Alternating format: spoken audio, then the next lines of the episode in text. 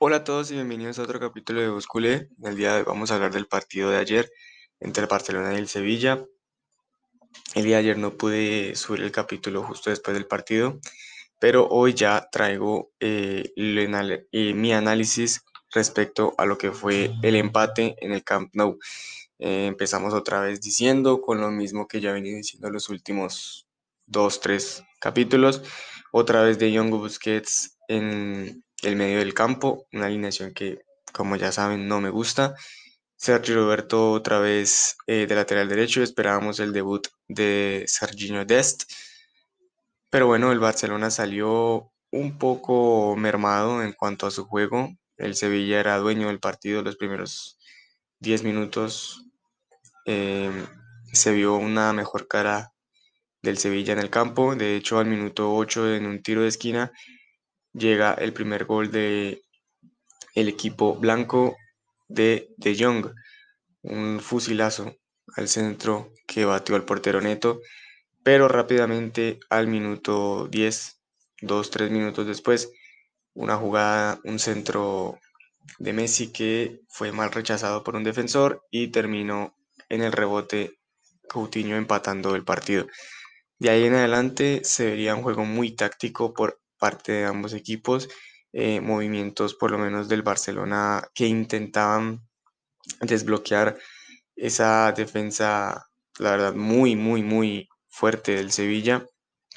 Eh, unos cambios, por ejemplo, se tiraban mucho y jugaban mucho hacia la banda izquierda, por donde subía Jordi Alba y Griezmann se metía más jugando de 9, no quedaba tan estático en la banda derecha. Me parece que eso fue algo, por lo menos, que no se vio en el partido anterior frente al Celta. Eh, creo que Griezmann intenta de a poco irse incluyendo él solo en, esa sucesión de pases que suelen hacer Coutinho, Messi, Ansu Fati y cuando sube Jordi Alba. Eh, el Sevilla, de todas maneras hay que decirlo, fue un equipo superior en el partido de ayer se vio tácticamente mucho mejor que el Barça. Eh, desdibujó un poquito al equipo culé eh, por su juego, por su posesión, por su manera de abrir la cancha, por sus centros peligrosos. A veces eh, me parece que la defensa del Barça ayer, a excepción yo creo que de Araujo que estuvo mejor que Piqué, fue muy endeble, muy frágil y a veces tomando muy malas decisiones.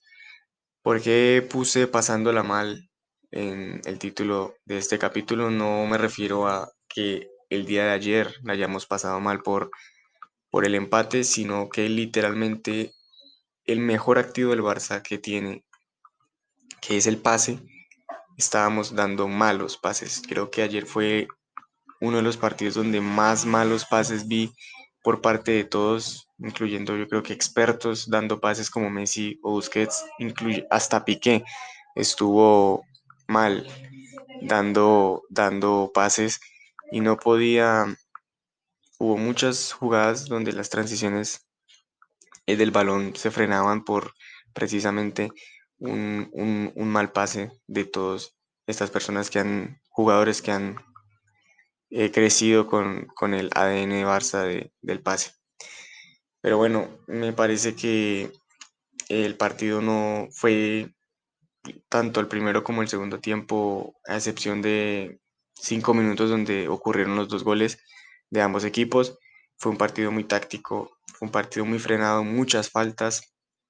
Eh, los cambios de Kuman me parecieron muy correctos, dándole oportunidad a los jóvenes, incluso eh, vimos unos 15 minutos del debut de Dest.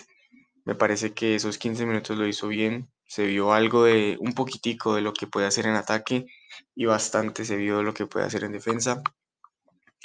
Eh, salió Jordi Alba lesionado, al parecer es una molestia en el muslo. Hay que esperar a ver cuánto tiempo estará por fuera.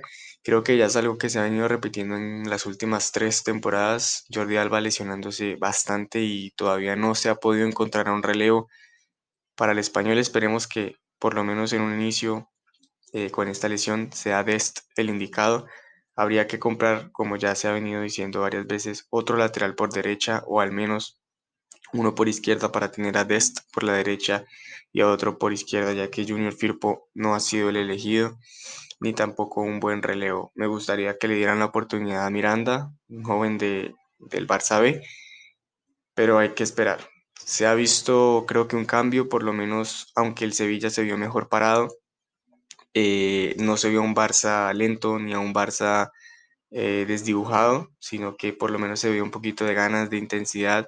No fue la misma intensidad que con el partido del Celta, es verdad, pero por lo menos se vio una buena cara del equipo ante la dificultad, por lo menos de tener el balón o de generar ataque. Eh, un dato curioso es creo que uno de los partidos donde Messi menos remató, creo que tuvo solo tres remates al arco, frente a una de sus víctimas favoritas como es el Sevilla, que le había marcado 34 eh, goles en 36 partidos. Bueno, sin nada más incluso que decir, mm, el partido terminó 1 a 1. Eh, destacar la actuación de Coutinho en el partido, lo que jugó. Creo que habría que ver qué hay que hacer con Griezmann porque suele desaparecer o, no participar mucho cuando juega por, por la banda derecha. Eh, destacar la actuación de Araujo, creo que lo hizo muy muy bien. E incluso eh, me gustaría decir que Busquets hizo un buen partido, por lo menos el día de ayer. Eso ha sido todo por hoy. Espero que les haya gustado. Síganme en mis redes sociales. Compártelo si te gustó. Invita a tus amigos culés para que escuchen más análisis así. Suscríbete a este podcast a mi canal de YouTube. Nos vemos en el próximo partido. Chao, chao.